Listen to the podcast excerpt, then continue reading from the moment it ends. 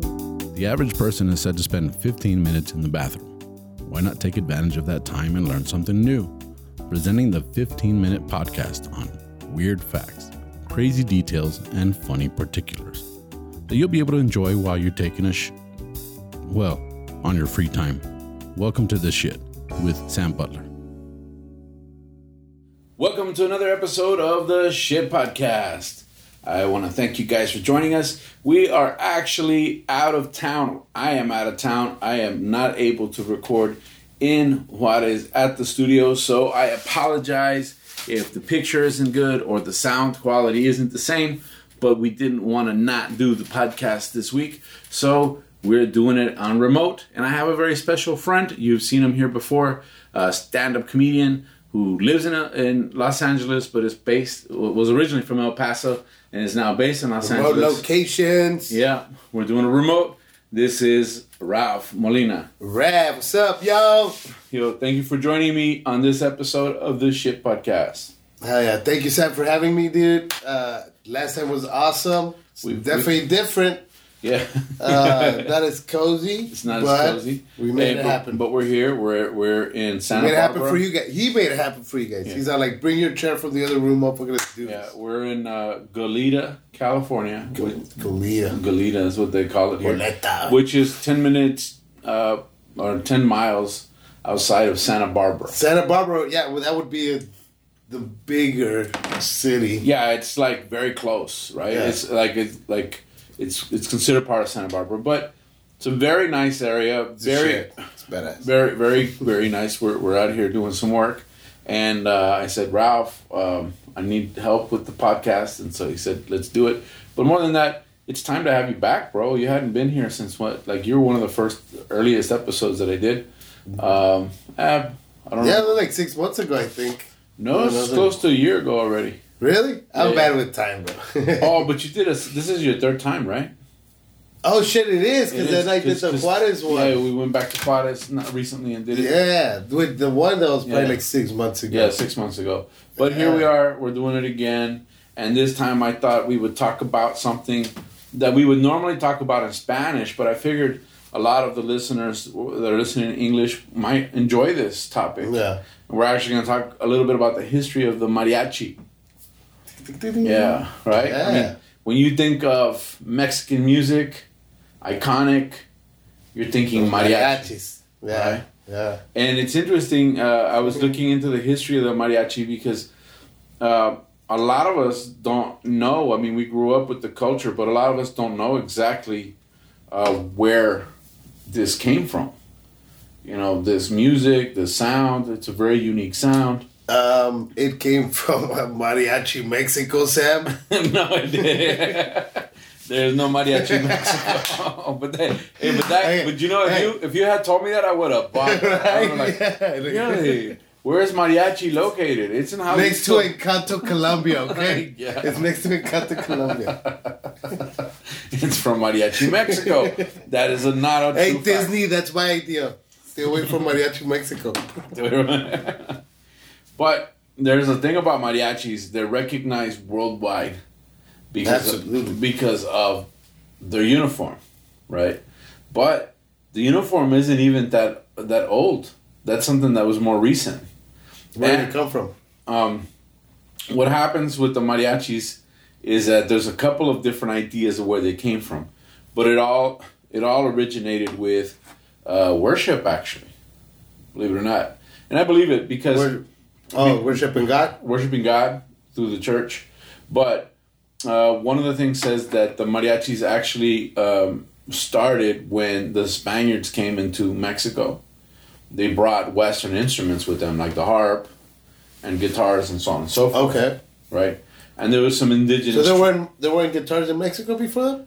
I, I'm not sure I didn't check that Oh, fact, okay. but they did bring. I doubt it. Makes sense, yeah. yeah, I don't know that there was stringed instruments, although there could have been some sort of stringed instrument. Like a, v- a version of a guitar. Yeah, but be- maybe because- totally different. Yeah, Um, I firmly believe that the, stick in a string. the native, yeah, the Native Americans, uh, I believe migrated from Asia. I believe that, like, I, I see so many uh, similarities. Similarities, yeah, yeah, yeah. In- in the culture. Kind of like a, like Yeah. it went like this. Yeah, if you look at it, I mean, if you if you look at a lot of the stuff that that they do in in Asia, like, uh, and then you look at the Native Americans. Very chakra, very Yeah, uh, it's- we're yeah. all one kind of Yeah, deal, like yeah. like in Asia, the opium, the smoking, the opium, It's peace pipes, peace yeah. pipes, right?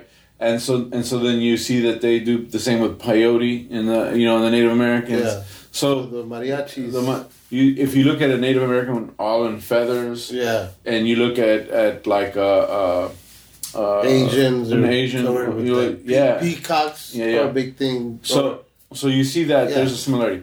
So anyway, they get here, and uh, Oh, Spaniards. the Spaniards, and uh, they they come into the into the region and they run into a tribe which are descendants of the uh, Chimalhuacan indigenous people, and their nickname was the Cocas, right? And they inhabited the region uh, that is now known as like Jalisco oh wow, right? And these people had natural musical abilities. Uh, they had they were very big the on coca, the the, coca, coca. people from The coca from people. the From- Mexico yeah. from Mexico. Yeah, the indigenous people uh, were very harmonious and they were very musical. So it had like the yeah, and they had that, and then they also had a lot of homemade instruments, but mostly drums, Ah, okay, right? That, makes that were that were wood wood carved and covered in skin, and so on and so forth. Yeah. And they would drum, and, and they had the, the rhythm and the beats. And so then they start to see these. They start to see the Spaniards show up with stringed instruments, harps, guitars, right?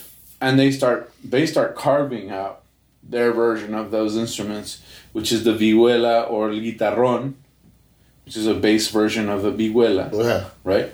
And so those are the guitars. I, I believe the mariachi guitar is like a five string guitar, where the guitarron is a, a six string guitar, but it's a bass, right? And so The, the is that the the little looking guitar? it's the real fat one where the guy. Oh yeah, oh The- the, the one little- that goes like that. yeah. Mm-hmm. Boom, boom, boom, boom, boom. Yeah, that's the that's the guitarron. Oh, okay. And they also had a drumming guitar, which is something. They traditionally would use violins Yes. and, and well, mariachis traditionally use violins and guitars. Some mariachis use flutes, some use harps. It just depends. Interesting, Yeah. Now, the trumpet, which is an instrument that we associate with mariachis today, wasn't even uh, part of the mariachi band traditionally. Really? It, it, tr- it was it was considered too loud and obnoxious for that type of music. wow. Now, um, there's theories of how the name came about, and one of the theories is that when when the first mariachis, which was like the 1700s, were singing harmoniously, they they were actually singing uh, praises in the church to Mary, and some some people say that that's where the word comes from. That there's there's uh, a, a part of the song that that's that is like son de Maria, so it's like mariachi, right?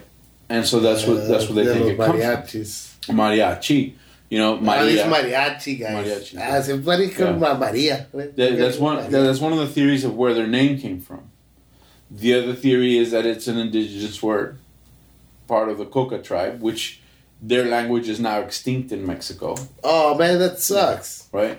But that's something that there's like a hundred and something. But different- there's no me like they don't know what They the don't know meaning where it would came be. from. Yeah. And then there was a theory Mhm. that uh, Three. mariachi. There's several. There's a there's a theory that the actual word mariachi comes from a variation of the French. Uh, this is an old French, not in modern French, version of the word marriage, Oh, so- which was mariachi. cause like like a celebration Yeah, or like and so the, you these would get these a- guys were were were invited For to the play marriages. at a wedding and a marriage and the French marriages. Now that idea has recently been debunked. yeah. Where- Right. It sounds right. Yeah, where they said that uh, that's just a coincidence that they Yeah. sound the same. They sound very much the same. If you look at the spelling, it's like change one or two letters, and it's the Yeah, same. yeah. and It's the same word, but they're they're actually saying that there's actual there's- Fucking French. there's actual reference to mariachis 10 years before the French intervention. Ah, see. So so so there's proof that they Fuck existed. you, Macron. Just for, for the French. Right. And of course, mariachis wear their uniform, and their uniform was later incorporated as part of their as part of their look, uh, and it was based on the charro uniform. Now the charro is is a little bit different because the charro is the Mexican cowboy. Yeah. The Mexican cowboy, you know, they would wear the same kind of hat but, Pistola. yeah, but the charro hat has four dents on the top, where the mariachi hat only has two dents on the top. Yes, to Right. differentiate. Yeah, yeah. Don't shoot me. Yeah, no, no, the, and uh, and and then some. Some of the articles that I read said that it's actually a charro uniform uh, in in the in its gala version, right? In its in its luxury version. Sam, there's a nicer way of saying that. Not That's okay. yeah, Okay. um, And it's gay love version? in the gala version. Yeah, and it's nightwear. You know, um, It's like the pimped out the Yeah. pimped out cop Mexican cowboy. yeah, I was gonna. And it makes sense, dude. How cool do those like do all those people look? The mariachi people. well, Men and women alike. it wasn't until the night. Fucking- they look amazing, It dude. wasn't until the 1930s that a major um music uh, radio station um, manager insisted that they incorporate the trumpet. And that's- Really? in the 1930s. 1930s. So that that wasn't that long ago, and it increasingly became more popular, right? But what really made mariachi popular in Mexico, because at first mariachis were not uh, accepted. Or not the music of choice per se. Mm, I'm gonna say they weren't accepted by um, the high society in Mexico. They looked They like at- trios. They like Uh, trios better. No, they looked at them as ranchers. They Oh, looked at, for sure. They looked at them as Yeah. Oh, poor. They looked at them as, as rural people. Yeah. But it- yeah, that's the Spanish. It wasn't till Lázaro Cárdenas, the president of Mexico, campaigned and brought mariachis with him on his campaign trail that they really started to become popular in Mexico. And then Wow. it, and then it took off. Uh, the, and, the, uh, and it took off uh, um, in later years. He saw he saw how many people love that music. He actually he Mm-hmm. was Like act- he goes, oh, these my rich friends that are dicks Mm-hmm. don't like this music, but the whole other nation likes them. Yeah. yeah. and he saw it as a way to unite the people. Abs- So so it was it was absolutely. he was like we're gonna unite the people through mariachi music, and What so a smart fucker! yeah Should do that with the Indians too, dicks. yeah. Come on, man. Sorry. Somebody's a little upset Too right now. political. No, Pobrecitos that's indios. political. yeah. Now there's interesting there's interesting facts, but uh, uh, some researchers affirm that Jalisco, Michoacán, Colima, and Nayarit shared the birth of the tradition, and as uh, the sound spread through the country, from Aguascalientes, Durango, Guanajuato, Oaxaca, Sinaloa, Sonora, Zacatecas, yeah, all Fire. this all this took off into the United States. It started in California, Yeah. and it became part of the Mexican identity. Yeah, anywhere that where there was a, um, a Mexican family or Mexican party, there was bound to probably be a mariachi. Exactly. I was uh, I was in New York and I saw mariachis on the subway. It was incredible. Damn. You know, Uh, and, dude, Yeah. isn't it cool when they come out of nowhere? yeah, they're just. I mean, we're on the subway. and mariachis get on the subway, and you're like, How "Viva cool- Mexico!" how cool right? is that? Yeah. And You're like, "We're in New York, bro." You Yeah. know, it's like it's awesome, man. You know. Um, now, um, let me see. Uh, I'm trying to find the fact. So we know that it was a priest in 1852 that wrote about the mariachis. Uh, it was 1910 when their uniform started to become something, and uh, it's the short jacket, the ornamental pants, the embroidered belt, the boots. You know, um, Pimpest, dude, one of the pimpest uniforms ever. Hey, uh, this kid that just went to the Olympics, the Winter Olympics, the Mexican kid that was in the ice skating. Did you see him? No, Yeah. don't tell you fucking. He was wearing a, like, Ah, a, like a jumpsuit, and it was all like Ah, a can't believe that- mariachi Yeah. jumpsuit. It's oh, pretty that's cool. badass. I can't believe I Yeah. didn't even see, I didn't see that on social media. Damn. It was all over social media, on my social media, but Well, yeah. a lot of my My friends are algorithm from sucks. Mexico. but but um, it's it's evolved over the years, and if you're a Yeah. Mexican, it's a source of pride. especially when you're in other cities like Chicago. and- Yes, that's what Yeah. you just said about New York And or anywhere. They were Like, saying that this is a mariachi is super big in Colombia, in Venezuela, and other countries like that. Yeah. You know that in that series Narcos, yeah, the yeah. guy there's a mariachi on stage at one of the first episodes, Mhm. and he goes, "Hey, play it again," and he's saying singing the same song, and it's the intro song to the show. Yeah. And the guy's in a mariachi, and I was thinking, that's weird. That's Colombia, and they got mariachis. Well, that's a big deal. They teach, and then they were saying that this was integrated into the school system. And so, and it's true. I was in, in, in high school. I went to Eastwood High School, and there was a mariachi band as part of the band, a part one of the bands that the, the school had. Wow. And whenever the mariachi band, it was weird because there would be white kids in the mariachi band, Yeah. but they were awesome. you know, Yeah, yeah. And, and they would get and you would and, and you would see them playing, and they were really good at playing. And it was like a very mixed mariachi band where you had Yeah. white kids and, and and Latino kids. And the other thing about mariachis is they don't have a lead singer.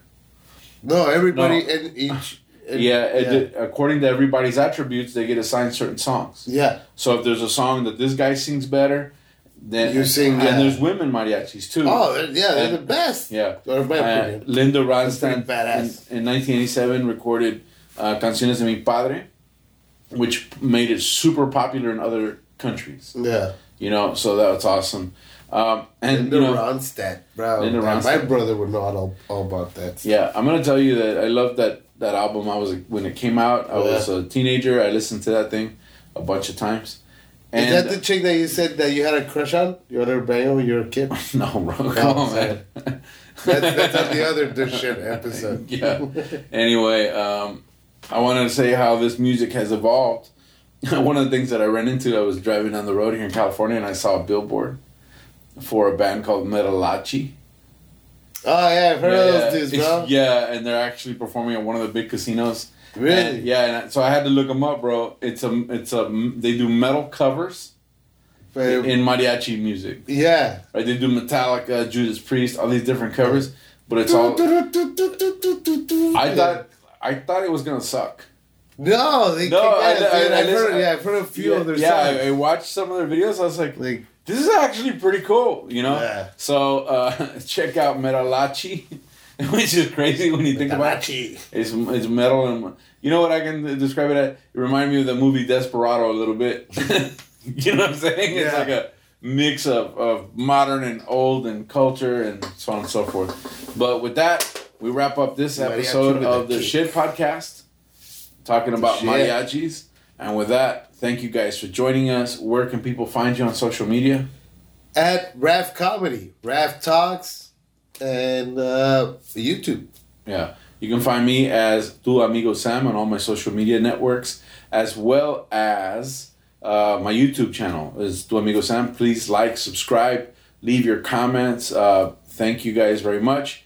Uh, make sure you hit the notifications bell. You can find me um, on Spotify and different platforms for podcasts as uh, Sta Cagado Podcast. That's right, the shit is the English version of Sta Cagado Podcast. And with that, thank you guys for joining us. We'll catch you on the next one. Thank you for allowing us to be here on the road, and uh, Remote. we'll see you next time. You're the Thank you. shit, Sam. Thank you, Ralph. Thank you, bro. Bye.